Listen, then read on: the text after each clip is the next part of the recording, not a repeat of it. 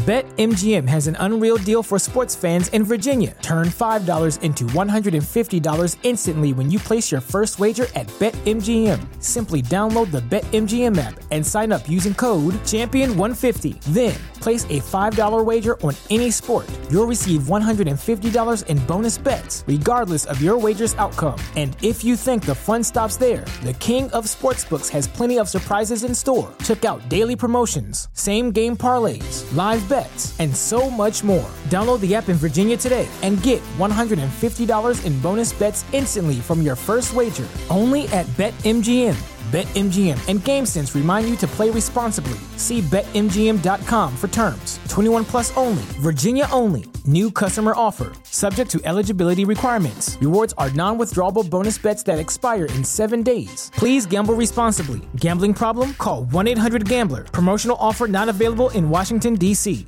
At Parker, our purpose is simple. We want to make the world a better place by working more efficiently, by using more sustainable practices, by developing better technologies. We keep moving forward. With each new idea, innovation, and partnership, we're one step closer to fulfilling our purpose every single day. To find out more, visit parker.com/purpose. Parker, engineering your success.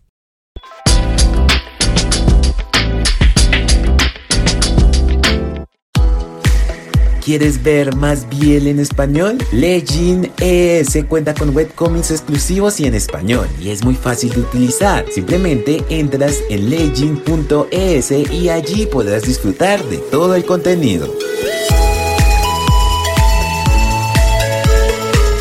Hola, ¿qué tal? Les habla Sabitoperio Fuyoshi y aquí vengo con una aportación más para el Biel de Latam de este año 2022. Eh, para quien no lo esté al tanto y sea nuevo en todo esto, pues es un evento virtual donde todos hablamos de Voice Love, lo que más nos gusta. Somos varios creadores de contenido y en este caso este tema es el número 23, es el último y ya, ya vamos cerrando ya. Pero también van a empezar los putas, que se armen los madrazos, no, no es cierto. En este caso, antes de mí estuvo Abril Ibis con la ilegalidad desde el punto de vista del autor en Instagram. Y en este caso, el que voy a tratar ahorita es el tema, somos una comunidad tóxica. Va a empezar bueno. Eh, antes de iniciar, hay algunas cosas que yo quisiera aclarar. La primera es que si bien hice una investigación para desarrollar definiciones y conceptos, al final del día sigue siendo mi opinión eh, con respecto a este tema y realmente no hay una manera de que yo pueda ser imparcial. O sea, yo pude haber estudiado un chingo y realmente al final mi creencia es lo que va a predominar, así que no, no se lo tomen todo al pie de la letra, lo que yo pueda decir. También no es absoluta responsabilidad de la comunidad educar a los miembros y procurarlos como infantes. O sea, siempre se puede informar y exhortar a que se tomen medidas o se comporten de forma respetuosa, pero realmente eso viene siendo, sobre todo de menores, viene siendo responsabilidad de sus padres o tutores legales. También para este tema yo vi diversos videos de opinión, más que nada para entender mejor qué motivos tenían estas personas para considerar a la comunidad del Biel como tóxica. Y eh, quiero aclarar que estos no representan a una mayoría, pero sí lo considero material, material anecdótico que puede, al menos para mí, aclararme varios eh, motivos que pudieron haber tenido, ya sea sociales, ideológicos, eh, y que los llevaron a un prejuicio o rechazo de la comunidad. Bueno, ya aclarado todo esto, eh, sí quisiera dar rápidamente algunas definiciones. ¿Qué sería el fandom? El fandom pues viene de la palabra en inglés de fan y kingdom, que es como reino de fans y pues realmente es una comunidad o un grupo que va justamente, eh, se desarrolla conforme a alguna serie, eh, una afición, películas o un universo de ficción. La conducta tóxica, por otro lado, eh, hay algo muy conveniente con eso y es que se utiliza mucho como para dar a entender que hay una división entre bueno y malo. Pero el asunto de la palabra tóxico, al menos lo que se, lo que se utiliza actualmente, es para dar una connotación negativa con respecto a conductas que se consideran eh, nocivas o dañinas para otras personas. Puede ser la manipulación, eh, tratar, eh, ser grosero, tratar a alguien mal, la explotación. Por ejemplo, yo conozco este meme del trabajo tóxico en el que te sobreexplotan y te tratan mal y te humillan. Entonces la palabra tóxico abarca todo eso. Y el asunto de eso es que como es demasiado ambiguo, también puede ser muy conveniente para si quieres tener una postura de víctima. Con esto no quiero decir que, si, que no existan las personas tóxicas. Creo que si te están dando una definición que te dice que son personas manipuladoras, que tienen problemas de ira o son muy agresivas, pues ya, eh, pues obviamente sí existen esas personas. Eh, pero lo, yo que, lo que yo quiero dar a entender es que es muy fácil utilizar la palabra a tu conveniencia, sobre todo cuando tienes algún eh, una mala experiencia o un prejuicio con una comunidad o con una persona. A mí me ha pasado muchas veces que, por ejemplo, dice, ah, esta persona es tóxica, pero ¿por qué es tóxica? Porque me dijo que eh, no le gusta que sea tan, tan cariñoso y no le gusta el contacto físico y por eso es tóxica. Y dice como que pues... pues te lo dijo porque me imagino que se siente incómodo eh, si no pueden resolver el problema, quizás no deberían seguir juntos. No, no, pero es tóxico porque me dijo eso, así como que... Entonces se utiliza mucho porque como es un concepto muy ambiguo, eh, uno lo acomoda según a su conveniencia, a sus creencias o a la manera en cómo ven las cosas. Esto no significa que la persona que lo utilice eh, necesariamente lo haga con una mala intención, simplemente es su manera de ver las cosas. Y esto es algo que no se toma tanto en cuenta, por ejemplo, cuando son discusiones de pareja o de amigos, que muchas veces esta persona que hace conductas que lastiman a los demás no es consciente de que está haciendo daño o se ve a sí mismo como alguien que es, eh, es una buena persona. Entonces imagínate que esta persona le diga a la otra que es tóxica Entonces, ¿quién va a tener razón? Pues es porque la palabra es demasiado conveniente para la, situación. Eh, esto va a tener más sentido más adelante. Créanme que si ustedes continúen, no se preocupen. No teman, no teman. Eh, si has pasado mucho tiempo en internet, que me imagino que sí, he pasado demasiados años, eh, pues habrás conocido, te habrás topado, habrás tenido la desagradable situación de conocer este haters o trolls Trolls creo que casi no se usan, pero bueno. Y habrás tenido una muy mala experiencia, sobre todo porque se obsesionan con hacerte daño de manera verbal, de manera psicológica, eh, doxean, te acosan, te mandan mensajes. Es horrible. o sea, me río, pero es por nervios, supongo.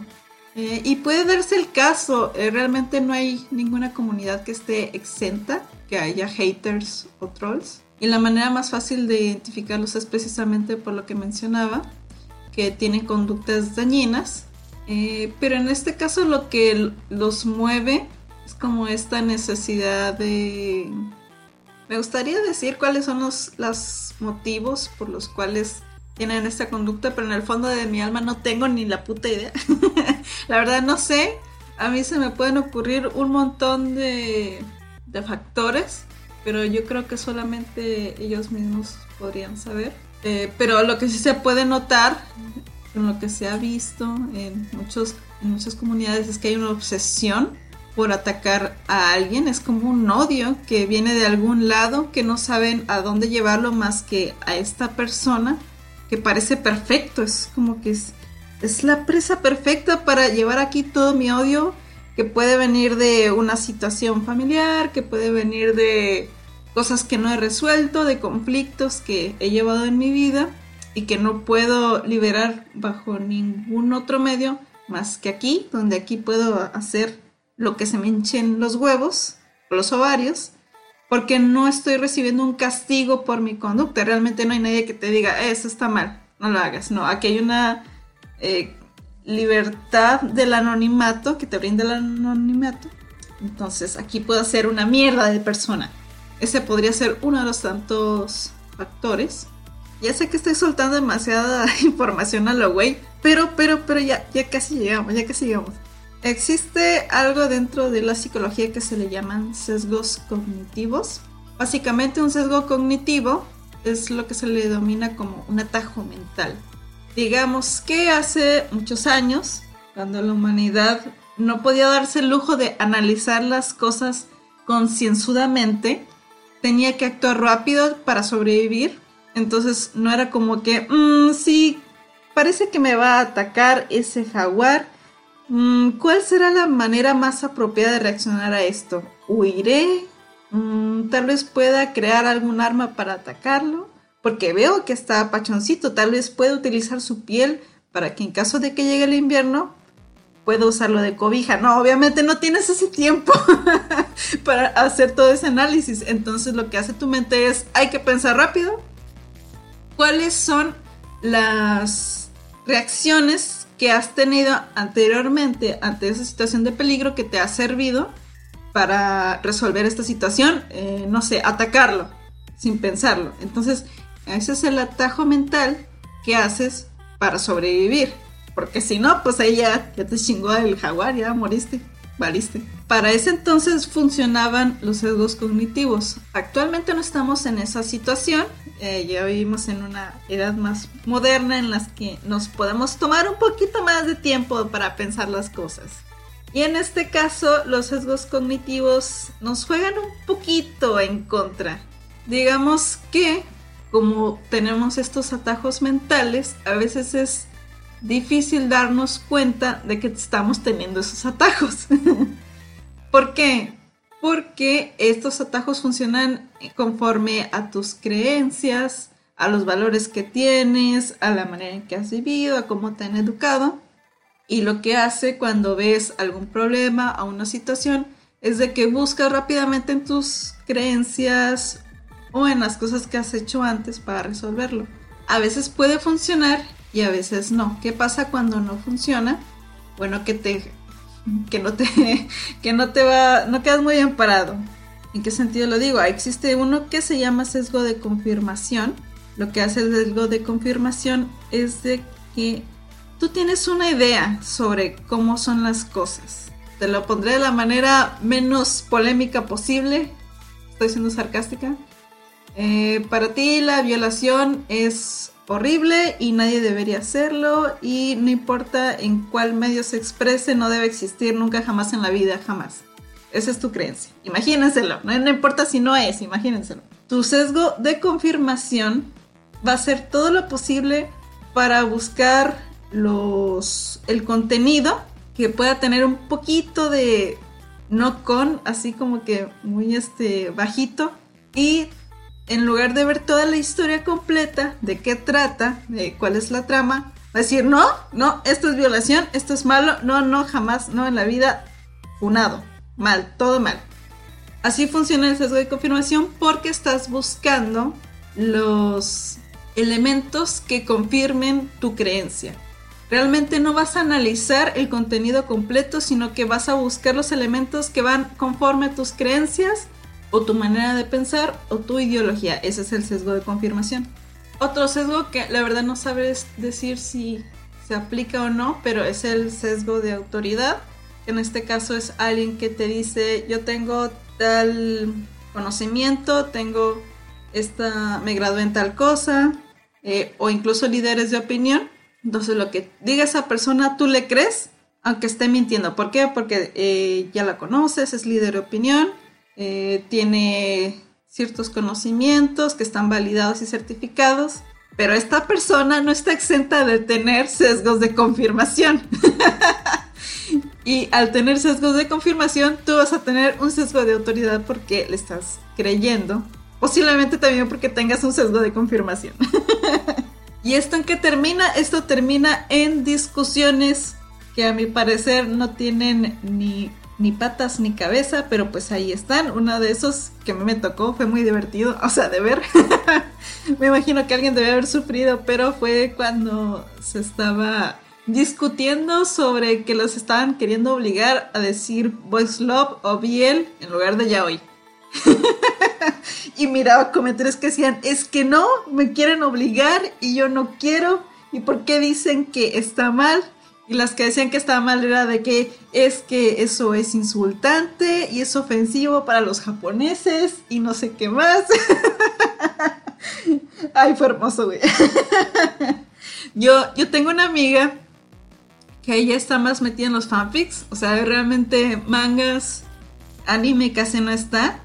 Y obviamente a ella le tocó crecer con la palabra ya hoy. Así que a ella le tocó todo el tema después y le cayó esta información de que las estaban queriendo obligar a decir Biel y, o Voice Love en lugar de Yaoi y ella también se enojó y dijo no, es que como me obligan, yo lo voy a decir como me hinchan los ovarios y a la chingada y realmente lo que era el tema inicial, porque esto fue completamente un teléfono descompuesto, es que el término yaoi había caducado en Japón desde los 90 y se había utilizado Voice Love. Sin embargo, en Occidente se empezó a utilizar ya hoy de manera comercial. O sea, occidentalmente utilizaban la palabra ya hoy, pero ya no se usaba en Japón. y por eso, dado que uno se dio cuenta de que estaba como este, esta discordancia entre los conceptos, es que se dijo, bueno, hay que usar el término que ya se utiliza en Japón y no usar el que estaban usando en los 80. Pero en lugar de que se entendiera así, pues empezó a, deformar porque hubo sesgos, porque quizás la que lo escuchó entendió de una manera diferente y no quería en el fondo cambiarlo y dijo, no, es que me quieren obligar y yo no quiero decirlo. Y así es como se originan los conflictos y muchos más y de muchas otras maneras. Por eso también en parte es importante entender que hay un contexto para las cosas y que no hay que caer rápidamente en opiniones que uno está viendo, sino que hay que investigarlos, de ser posible, o ir con tu persona de confianza que sabes que aunque pueda tener sus, sus sesgos, porque todos lo tenemos, nadie está exento, eh, si se toma el tiempo de analizarlo. Pero bueno, ya después de toda esta larguísima, larguísima introducción, que posiblemente no parezca que me lleve a ningún lado, Pero yo les digo que sí. Les juro que sí. Creo. Supongo. Aquí va la pregunta. ¿Nuestro fandom o nuestra comunidad es tóxica? Si nos basamos en lo que dije antes, de que la palabra tóxico es una palabra muy conveniente, yo creo que la respuesta sería depende. Porque depende, depende de quién nos está diciendo tóxicos. ¿Qué perfil tiene la persona que nos está diciendo eso. Es alguien de nuestra comunidad que pudo haber tenido una mala experiencia la primera vez que entró, que quizás fue atacada y que posiblemente se topó con un hate. A mi parecer es completamente válido que tenga esa idea porque tuvo esa experiencia. ¿Eso quiere decir que todos lo somos? Obviamente no, pero esa es su experiencia. Y como esa es su experiencia, para esa persona nosotros somos tóxicos. Que hay, por ejemplo, de alguien que viene de otro fandom y no sé, de anime, de Boku no Hero, de Boku no Hero para que les guste. Y ve que alguien publica su ship. Dice, no, qué asco, qué es eso, guacala, otra vez Fuyoshis, Fudanshis, Fijines, Wakis es que me tienen que arruinar todo el anime, que no sé qué. A mí, a mi parecer, esa persona más que nada tiene un prejuicio, a mi parecer, porque realmente no le estás haciendo nada. o sea, no, no es como que sea una escena de la naranja mecánica donde le pongas estas cositas en los ojos y lo obligues a ver con el opening de Boku no Hiro, le pongas acá todos los dojinshis sabrosos y diga, no, no, no, no es el caso. Obviamente le va a molestar, porque razones tendrá. A mi parecer tiene que ver más con un prejuicio, porque si fuese, no sé, una pareja lésbica quizás no tendría ese problema, si fuese una ship hetero no tendría ese problema, que bueno, perfectamente puede expresarlo, pero si uno no está de acuerdo con su opinión también puede expresarlo. así funciona. así funciona realmente la libertad de expresión.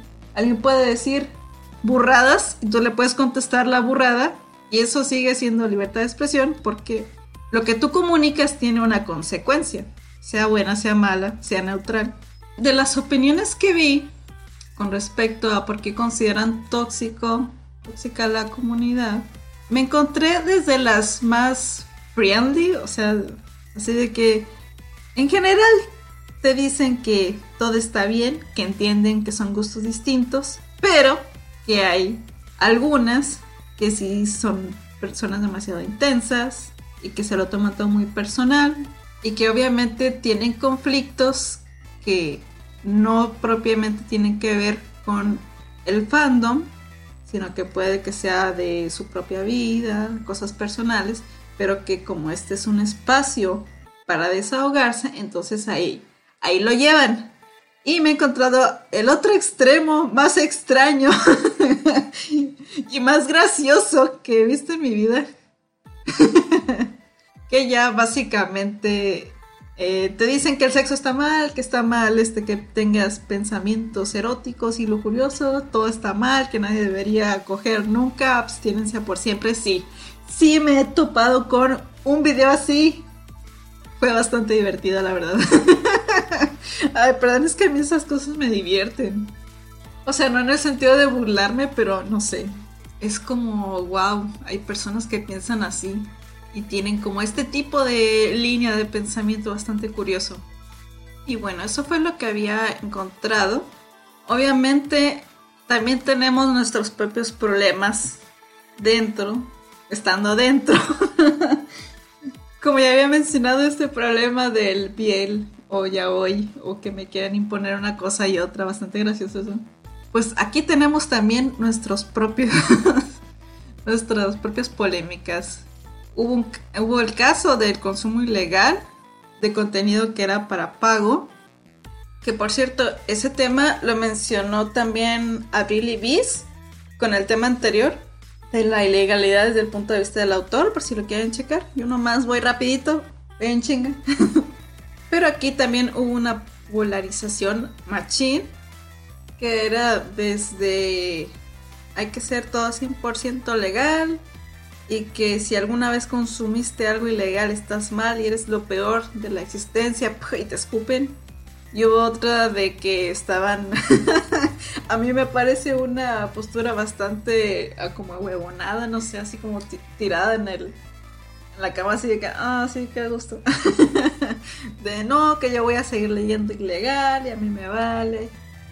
Que las cosas son gratis y deberían ser gratis por siempre, no sé, cosas así. Y bueno, aquí la, quienes estaban sufriendo son los autores. Ninguno de los que estábamos consumiendo realmente estaba sufriendo un daño. Más que, bueno, ya no voy a tener mi vicio. más que me tengo que aguantar o tengo que ahorrar. No sé, ese, fue, ese fue el peor escenario para los que consumíamos. En el caso de los autores estaban siendo explotados y estaban siendo acosados por usuarios de habla hispana, de que por qué no actualizan rápido, que les mostraban en dónde estaban las plataformas ilegales, eh, les, les insultaban, entonces eh, y a mi parecer sigue siendo una polémica, pero ya no tan fuerte como antes. O eso creo yo. Es que casi no me he enterado de nada. He estado un poquito desconectada, así que chismes de eso no me han llegado tantos, así que por eso desde mi perspectiva como que ya le bajó. Igual si todavía sigue el pleito más machina y me avisan en comentarios, me dicen, me actualizan por fin. me pasan el chisme y yo me sirvo más cafecito para saber. Otra situación que a mí no me ha tocado tanto, pero a mí me han comentado que sería bueno mencionar es de Fuyoshis homofóbicas. O también que hay, no Fuyoshis que igual no se consideran Fuyoshis, pero consumen biel. En el caso de las Fuyoshis homofóbicas, yo no tengo experiencia con tratar con alguien así, pero yo puedo dar una anécdota propia mía de mí. Porque yo desde pequeña, bueno, yo creo que casi todo LATAM, eh, pues crecí bajo la religión católica apostólica romana. Y al menos dentro de mi familia, mi padre al menos, no era visiblemente homofóbico, pero hacía muchos chistes de personas homosexuales, específicamente hombres, y por lo general era como una parodia, era como una especie de, no sabré decir si humillación, pero sí era como una especie de burla. Yo crecí bajo esta enseñanza, bajo esta visión que tenía mi padre. Obviamente a mí me llegó el, el voice love, el ya hoy, a partir de una chip que había visto de Shaman King. A mí me ocurrió algo curioso, que fue que yo no sabía cómo reaccionar, así que lo primero que hice es que vi los comentarios. Los comentarios decían que todo estaba bien, que estaba bien chido y me quedé, ah bueno, entonces es seguro, sigamos. Consumamos esto, claro que sí. Y con el tiempo me di cuenta que podía fácilmente consumir el manga, los dojinshis, los fanfics, pero se me hacía muy difícil ver series o películas como que a mí me conflictuaba y no entendía por qué. Y no me di cuenta que tenía un prejuicio ya hasta después, porque claro, para mí no era obvio no era como que yo presenciara odio de manera eh, directa, era todo por medio de burlas, era todo por medio de una especie de humillación. Entonces como viene más livianito, más ligero, no lo entendía de esa manera. Hasta después que entendí que estaba teniendo un prejuicio, pues ya así, ya los chistes de mi papá no se me hacían tan chidos, ya, ya era como que risitas de a fuerza, así como que, Sí. O ya directamente no me reía porque no daba risa. Eh, y dato final, de final feliz. A mí me ayudó mucho eso para aceptar mejor la homosexualidad de mi madre, porque mi madre es lesbiana. Y yo creo que si no hubiera empezado por consumir Voice Love, se me hubiera hecho más difícil porque sí tuve un encuentro demasiado eh, directo con, con, eso. Fue como que, ah, se están besando, hola, este, voy a mi cuarto. y bien terminó, ¿eh? Por cierto, sí. Pero pienso yo que si no hubiera tenido esta iniciación hubiera sido más difícil para mí. Y yo creo que estas Fuyoshis, a partir de esta experiencia, podría ser una de las razones que tengan este historial familiar de personas muy conservadoras, de que haya prejuicios que vivencian y que, o que haya tenido malas experiencias. Y claro, como no es tan directa la aproximación, porque es por medio de mangas, es por medio de animes, algo que no se tiene una noción de que sea tan real, que se siente ficticio, que se siente muy ajeno a tu vida real posiblemente por eso no sienten tanto este conflicto y siguen siendo personas homofóbicas, pero que consumen BL. Pienso que puede ser así. Acá voy a poner mi hipótesis. Hipótesis de esa vituperiosa Fuyoshi es que pudo haber sido por eso. Y bueno, a mi parecer no es algo que vaya a ser permanente, a menos que la persona así lo quiera.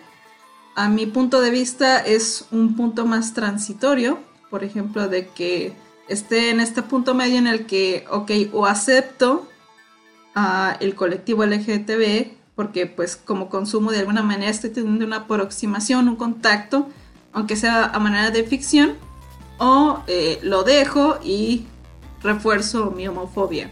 Pienso yo que es un punto medio y que más adelante quizás pueda decidir si tiene una mente más abierta si es consciente de sus prejuicios o si dice, no, a la chingada todo, mejor prejuiciosa por siempre, homofóbica al, al 100, con toda la actitud, ya depende. Pero yo pienso que es más una situación transitoria. Por otro lado, las personas que no se consideran fuyoshis, fudanchis o fujin y que de todos modos consumen miel, yo pienso que es una situación más distinta digamos que existe el sentido de pertenencia. Que, ¿Qué hace el sentido de pertenencia? Bueno, eh, tú te identificas con la comunidad por, eh, principalmente en este caso sería por los gustos, pero no es lo que lo define. En el sentido de pertenencia, tú te sientes parte, tú te sientes como uno más del grupo y realmente puedes tener un gusto y no sentirte parte del grupo. En este caso yo pienso que pudo haber sido por la parte de la experiencia, que pudo haber tenido malas experiencias con personas que consumían Voice Love, quizás no les cayó bien, quizás tuvo problemas y era como que su único contacto con la comunidad. Entonces dijo, no, no me cae bien este tipo de gente. Quizás no sean así todos, pero yo ya tuve muy malas experiencias, ya no quiero saber nada. Entonces me alejo, sigo consumiendo por mi parte, pero ya no me uno a la comunidad ni me considero Fuyoshi, porque no sé, a las personas que he visto que se llaman Fuyoshis son de esta manera, son muy intensas, son muy eh, enfadosas, eh, acosan a gente, reaccionan muy mal a la otra opinión, entonces no quiero tener nada que ver con la palabra tampoco, y me voy para allá y yo consumo por mi lado. A mi parecer eso es, está bien. o sea, yo no soy quien para juzgar. Realmente el sentido de pertenencia no es obligatorio. Y si no te sientes cómoda cómodo, cómodo con alguien. Con un grupo no es obligatorio, aunque tengan el mismo gusto. Aquí hay que respetar, gente. Mientras no te haga nada, pues tú déjalo ahí nomás. Chance luego se anima a hablar de, del manga que está bien chido y no sé. Pero hay que dejar a la gente hacer lo que quiera, no, no hay pedo. Digo yo, no sé. Algo que yo no he notado tanto porque otra vez no, no, estoy tanto en los chismes, gente, pásenme chismes, porfis. Eh, son los conflictos generacionales. Es que igual yo no he tratado tanto con gente más joven que yo, creo. O sea, creo que las personas más jóvenes que yo han de tener como 20, ¿qué vale? Pasan de los 20, no sé, no, no son menores de edad. Entonces realmente los mayores conflictos que yo tengo son sobre memes porque no me entero de todos los memes y ya creo que sería todo. Eh, pero tengo entendido que sí hay un conflicto con respecto a que claro, como es internet, es un espacio que ahora está eh, habitado por personas de todas las edades y que las generaciones más jóvenes posiblemente tengan este conflicto porque, oye, este, este es mi espacio, este para allá. Es el mismo espacio, güey, es un espacio virtual. Físicamente no te puedes hacer para allá. sí, yo ese chisme llegué tarde, pero nomás lo menciono así como que para que me pasen más chisme, digo yo. Aunque igual este conflicto generacional ha existido por siglos de los siglos de los siglos. Bien lo llegué a ver alguna vez en Los Simpson. yo era la onda, pero ya no soy la onda y te va a pasar a ti. Una chingadera así dijo el señor me identifico ahora con el viejito, tristemente. Pero bueno, aparte de eso, eh, creo que ha estado ocurriendo un poquito el gatekeeping. Que el gatekeeping es como. Ustedes imagínense una puerta o, un edificio que diga convención de Fuyoshis, Fudanchis y Fujines. Entonces imagínenselo, está chido. Y vas a entrar y dices, ah, huevo, va a ser la primera vez que entro. ¿Cómo estará el lugar? Y en eso hay un guardaespaldas que te dice, eh, alto ahí. Dices, eh, hola, ¿qué puedo pasar? No, no puedes pasar. Ocupo que me digas tres mangas de Omegaverse, tres mangas de violación, tres animes de romance sobrenatural, un manga histórico y tres Dan con mucha sabrosura. Te quedas, eh, eh Vi Junior romántica. no, no puedes pasar. Básicamente ese es el gatekeeping. Eh, te consideran no Fuyoshi porque no sabes demasiado del voice love. Eh, miren, la verdad esto es como una conducta un poquito infantil que pues bueno, creo que es inevitable. Es decir, está en todos lados, en todas las comunidades. Por ejemplo, esto no es de la comunidad, eh, yo escucho punk, poquito nomás, realmente no mucho, no sé mucho, también metal y pues si alguien me dice grupos que no conozco, pues no conozco ya. Pero dentro de la comunidad punk, porque a veces escucho podcast, es divertido, he visto que se quejan de algunos que te dicen, es que si no escuchaste esta banda noruega, que solamente ha vendido 30 viniles en su vida, no, no, no eres punk. y me quedo, ¿y esa mamada qué, güey? ¿Esa tontería? Pues es que es lo mismo. Es una necesidad por tener exclusividad al ver que se está masificando. Entonces, ¿qué haces? Pues das tus condiciones. Ah, dices que eres de la comunidad. Pues mira, yo no te voy a permitir que seas de la comunidad si no me dices tal, tal y tal cosa. Obviamente una persona que acaba de iniciar no va a saber. Se le va a pasar por la cabeza, va a decir, pues yo vi un, un hincha así bien rico de del Todoroki y el Bakugo y ya, güey. y nomás llegué para pa ver qué pedo si había más cosas. No, no, tienes que, no puedes entrar si no me dices esto. Pero como ya dije, no, no es algo exclusivo, pues pasan todos, pasan hasta las mejores familias. Ah, pero no digas que esto es ficción, porque ahí también se enojan. Bueno, en el término de ficción y realidad, yo la verdad no entiendo por qué es un conflicto en sí. Gente, ¿por qué es un conflicto esto? ¿Por qué es un conflicto de que la ficción sea tomada como realidad? bueno, creo que la entiendo un poco, pero si es en base a lo que yo llegué a pensar, creo que es un poquito, así poquito más, paranoico, porque podría ser un miedo irracional, porque pues no, no caben en, en razón, de que esto se puede salir de las manos. así te pones en modo señora, ay, es que alguien quiere pensar en los niños en el sentido de que es que si le gustan esas cosas, en algún momento va a querer hacerlo en la vida real o, o lo va a promover en la vida real. Eso a mí eso me parece ya un poquito paranoico. Porque no, no se puede tener la certeza, güey, a menos que tengas poderes psíquicos y, y sepas qué piensa la persona. Yo creo que ni así. Ponle tus poderes psíquicos y ves el futuro ya con eso sí yo creo que sí puedes tener esa certeza, esa paranoia puede ser justificada si tienes esos poderes. Pero mientras no los tengas, no tiene sentido, es un pensamiento irracional. Eh, y mira, a alguien puede no gustarle, eh, a mí no me gusta, por ejemplo, el tema de el no con, el no consentimiento, pero pues no es como tampoco que nunca lo vaya a leer o que nunca lo haya leído. Años atrás yo lo leía, ¿Y qué pasaba? Que yo no lo asumía como algo serio, para mí era una especie de juego de rol.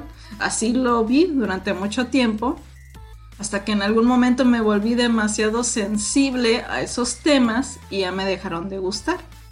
Que aprovechando, aprovechando la idea, eh, yo no entiendo por qué el tema de mi podcast de la violación ya hoy es el, más escuchado, si es el que menos me gusta.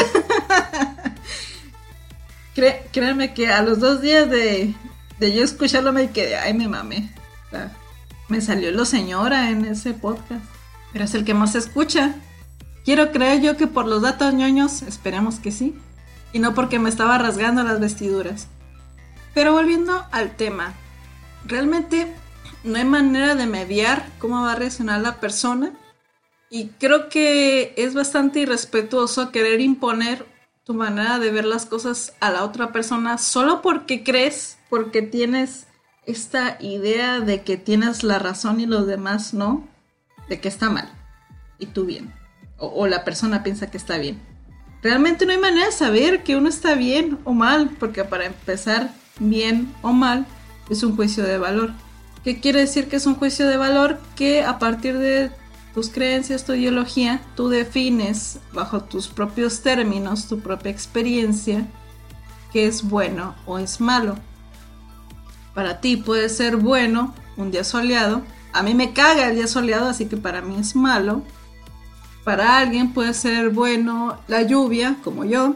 Y para otra persona puede ser malo porque la lluvia le, hace frizz en el cabello o tiene las articulaciones de cierta manera que le duelen con la humedad. Entonces para esa persona va a ser mala. Eso es un juicio de valor y para eso se utilizan las palabras bueno o malo. Entonces, a final de cuentas, eh, una creencia de que esto está bien, esto está mal, está limitada por tu manera de ver las cosas. No es algo absoluto ni es algo que se pueda aplicar a todos. Así que si a alguien le gusta la mamada, déjalo, güey, déjalo. ¿Qué haces ahí peleando? no más que estés buscando pleito, pues ahí, pues entonces síguele, pero no te quejes de que te van a dar de vuelta. Así funcionan las peleas, así funcionan los conflictos. Tú contestas, el otro te contesta, tú dices groserías, el otro dice groserías, así va escalando hasta un punto en el que ya los dos se hartan y dicen, ya la chingada, vete a la chingada, te odio. Ah, y creo que la otra vez había leído en una publicación que justamente buscaba argumentar el cómo la ficción se afectaba de manera eh, real el cerebro humano, algo así, o las emociones. En plan de que si ves una historia triste, te vas a olvidar. Pues sí, porque evocas la... así funciona el chantaje emocional de las películas, te evocan emociones. Eh, pero estaba medio raro el argumento. Era como que el hecho de que una historia te evoque sentimientos con los que te puedes identificar ya por eso es real. Y no, así no funciona. O sea, lo digo yo porque soy autora de webcomic. La intención de hacer una historia que te haga sentir mal o feliz o con ansiedad es para que sigas prendido de la historia, para que le sigas leyendo. Y obviamente para que alguien se aferre tiene que tener un enlace emocional, tiene que empatizar con los personajes, tiene que sentir lo que sienten los personajes, identificarse, desear que logre sus sueños o que salga ileso de la situación o del peligro. Así funcionan las historias, así funciona la ficción. El hecho de que tú puedas sentir mal porque la está pasando mal significa que eres una persona empática. Felicidades. Acabas de darte cuenta que eres una persona empática que se siente identificada con lo que hace el personaje, que esa es la intención de un autor y que básicamente felicidades tienes emociones. Eh, pero eso en ningún momento quiere decir que, que algo de ahí vaya a ser real. Es una ficción, pero claro, hay un cierto límite y el límite no está ahí solamente porque sí. Hay personas demasiado influenciables, esa parte sí la entiendo, que se toman de manera muy personal o que aprovechan para justificar sus conductas, pero eso no tiene que ver con la historia.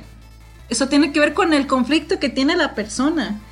Y el que hace la historia no puede ser responsable de esa persona que tiene un problema que por leer ese contenido dice a huevo me apoya, a huevo tiene estas ideas y yo las voy a llevar a la vida real. La persona que cree la historia no puede serse responsable. Sobre todo si ya tiene las indicaciones, si ya tiene las advertencias y aún así consume, siendo menor, pues eh, la persona tiene que ser responsable de sí misma y si no lo es, necesita ayuda profesional. Y la mayor irresponsabilidad que puede tener un contenido de ficción es que no te hayan dado las advertencias y ya. Y ahí sí puede, no sé, disculparse o decir que va a poner las advertencias. Pero cómo llegó el producto a la persona, quién permitió que lo consumiera, quién no notó las indicaciones de que esta persona estaba teniendo conflictos y no hizo nada. Hay muchos factores, demasiados, y sí entiendo la parte, el miedo de, por ejemplo, contenido todavía más polémico, como puede ser el chota, como puede ser el incesto. A mí el chota no me gusta, pero no por eso voy a estar diciendo, no, nadie lo consuma, cochino, no. yo sé que es ficción. Y sí, yo no estoy de acuerdo, pero es una cuestión cultural de Japón. Yo no voy a ir a llegar a Japón y decirles, es que su noción cultural de los menores de edad está mal, cámbienlo.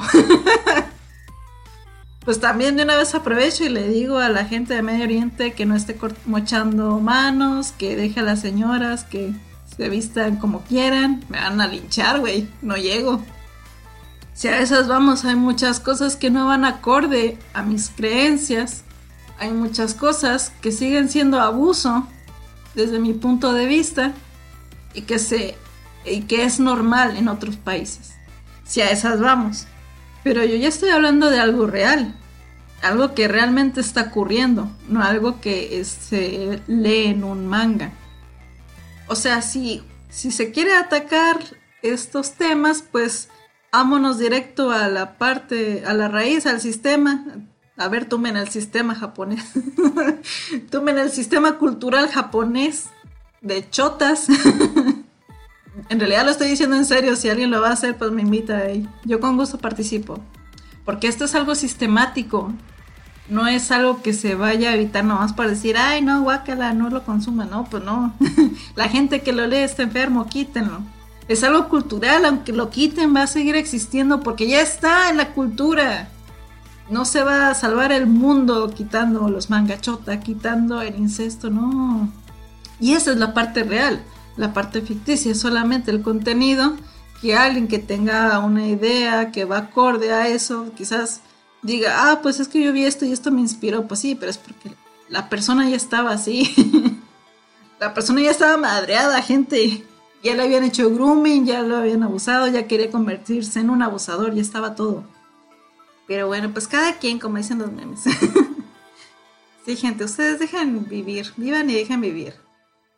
O sea, si te conflictó algo, perfectamente es válido que lo expreses a la persona.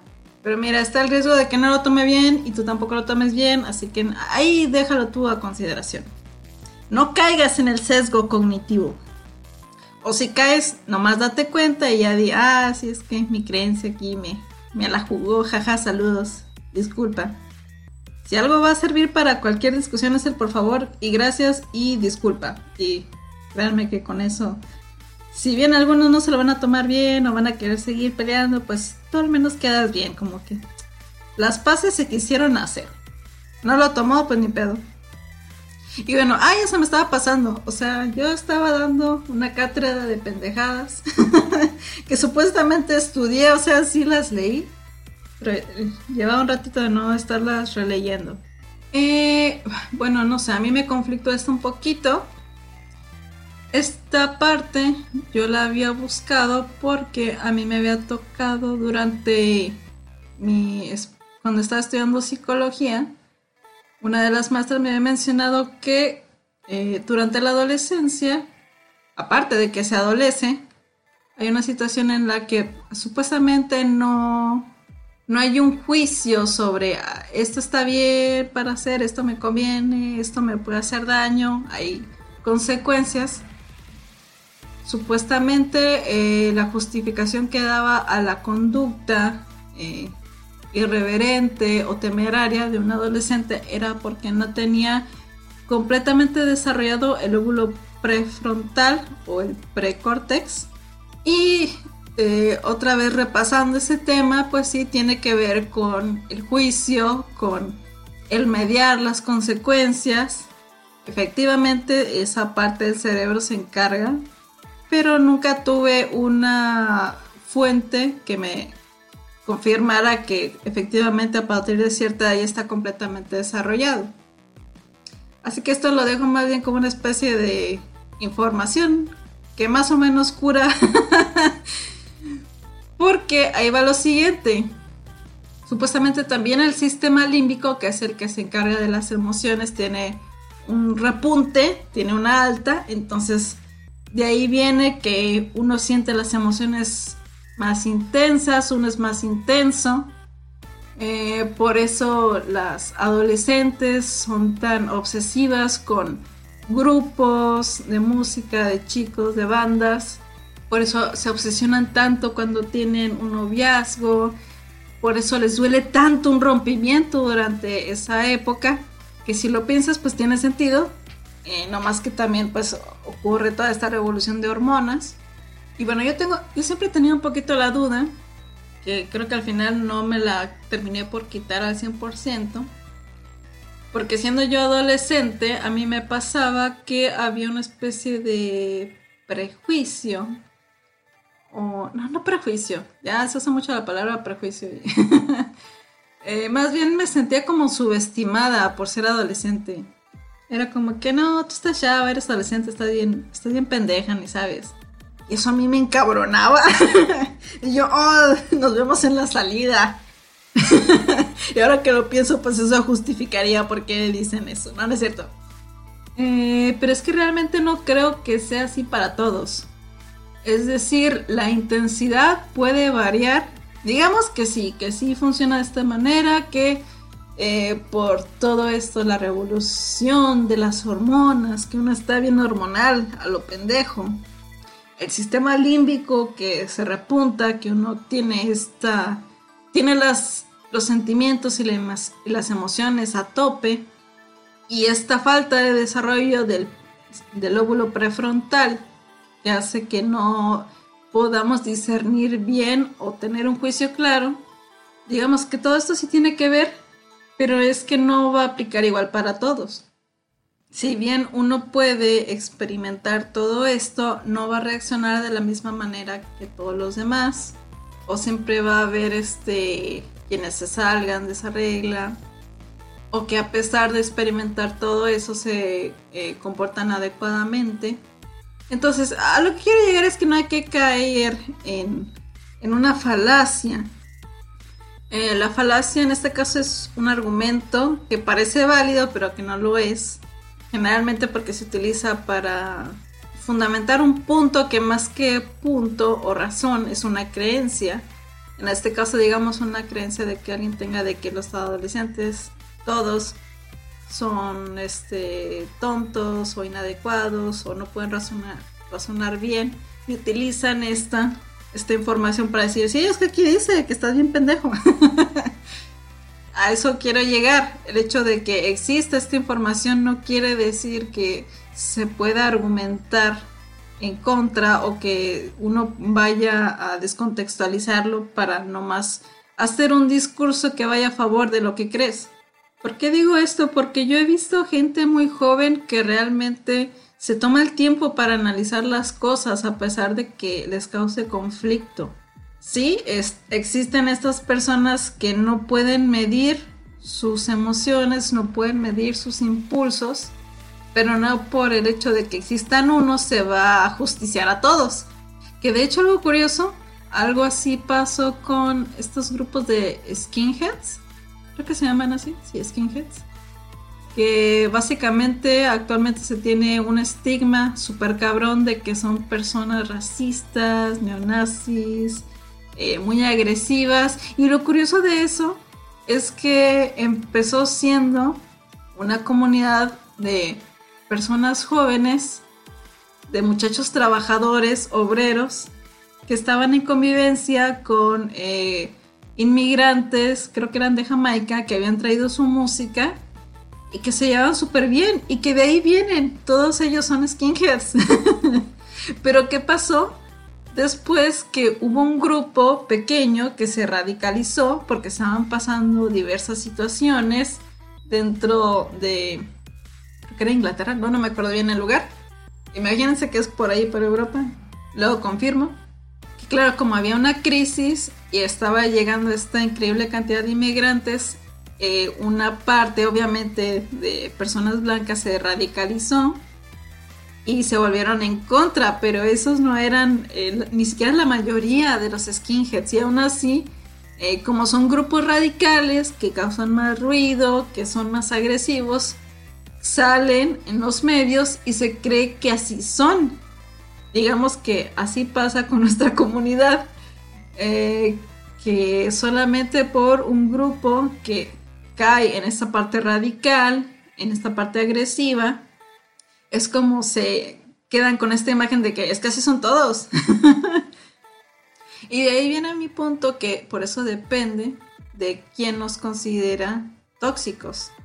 Es decir, pueden ser varios factores, puede ser desde una mala experiencia, puede ser desinformación, o puede ser, al igual que los skinheads, que les llegó esta imagen radical de personas, generalmente adolescentes, que pues, se nota que tienen problemas para lidiar con sus impulsos.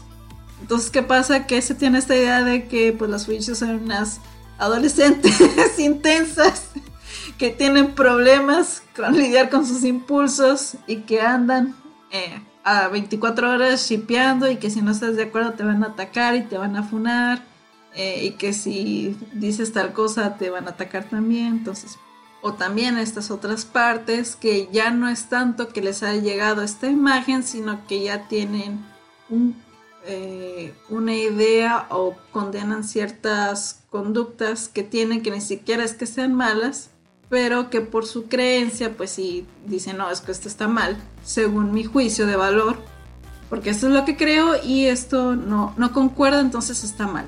Y eso también aplica para nosotros mismos. O sea, el hecho de que eh, estés en desacuerdo con algo, pues está bien, es lo normal. Realmente no es obligatorio que todos estemos de acuerdo con todo. No somos una masa homogénea que solamente piensa lo mismo como si fuese una unidad. No, cada quien tiene sus gustos, su manera de ver las cosas. Hay cosas que le van a gustar y a otro no. Hay cosas que le van a dar asquito y a otro le va a gustar. En sí lo importante mm, es aceptar esas diferencias y que realmente por ser justos no existe nada absoluto, no existe algo correcto o incorrecto. Bueno, en cuanto a conducta sí, pero en cuanto a gustos pues no, o sea, si no vas a dañar a nadie, está bien, pues porque no estás dañando a nadie. si en algún momento alguien te llega a insultar, pues mira, uno es responsable de lo que dice. Si tú quieres entrarle a los putazos, pues éntrale. También es otra opción no responder nada, también es otra opción eh, ignorar o incluso responder de la manera más respetuosa posible sobre todo si ves que eh, te está dando un argumento, tú puedes simplemente responder, bueno, eh, esta es la situación, yo pienso eso, y eso es todo. Y si no estás de acuerdo, está bien, no es obligatorio que estés de acuerdo conmigo.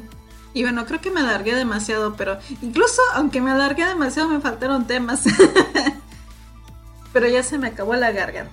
Eh, igual, se me hace que se me pasó a mencionar temas que mencionaron otras dos compañeras.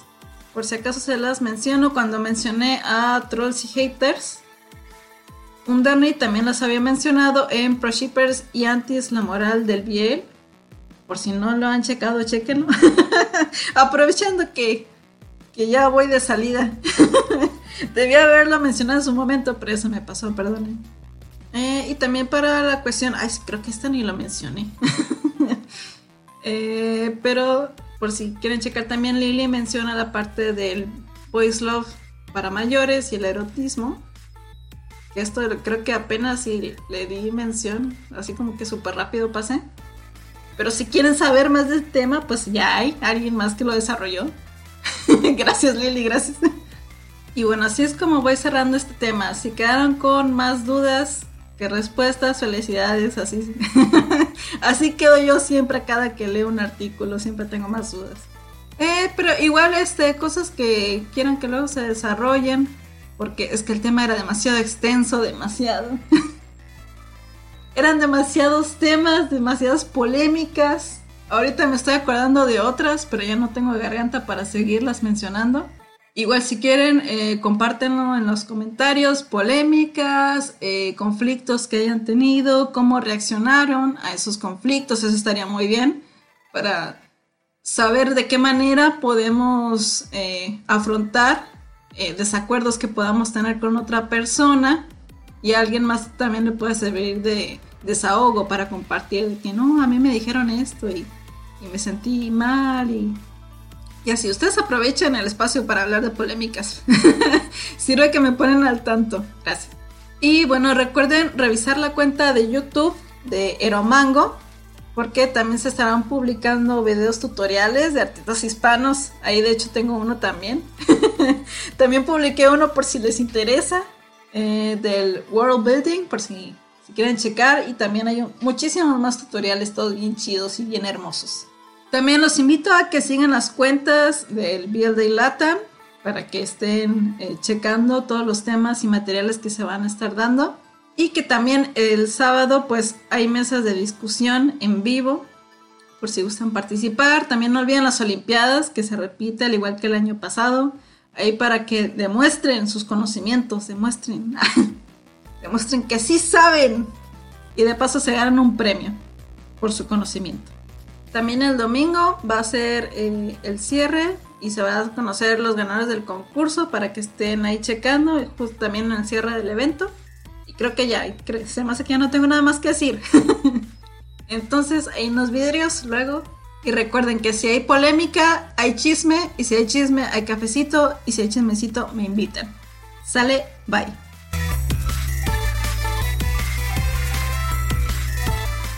At Parker, our purpose is simple.